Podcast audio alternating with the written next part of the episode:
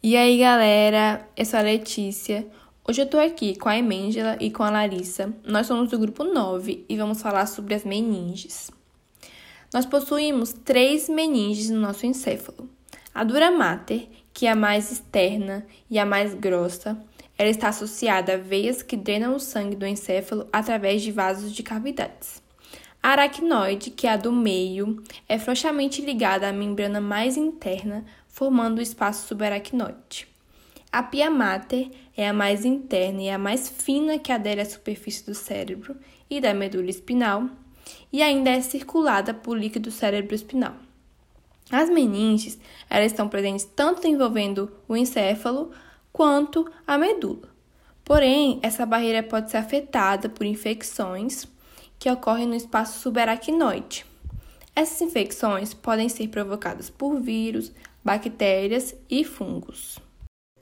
Essas infecções levam o nome de meningite. São elas meningite viral, meningite fúngica e meningite bacteriana, sendo a bacteriana a mais perigosa. Os sintomas mais comuns de meningite são febre alta, vômito, fortes dores de cabeça e pescoço, dificuldade para encostar o queixo na nuca, isso a gente chama de rigidez de nuca, moleira alta nos bebês, ou fontanela alta, né, também, e manchas vermelhas espalhadas na pele. A forma de transmissão principal das meningites é pelas vias respiratórias, mas elas também podem ocorrer em decorrência a casos infecciosos de ouvido.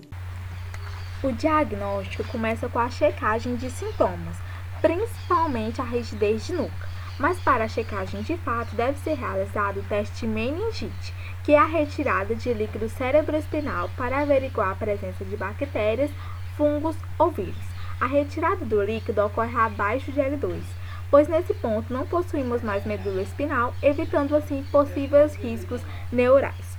Tendo resultado positivo para o teste, o tratamento inicia-se com a utilização de antibióticos específicos e quimioterápicos por via oral ou endovenosa. E para o alívio de sintomas, é recomendada a utilização de antitérmicos e analgésicos.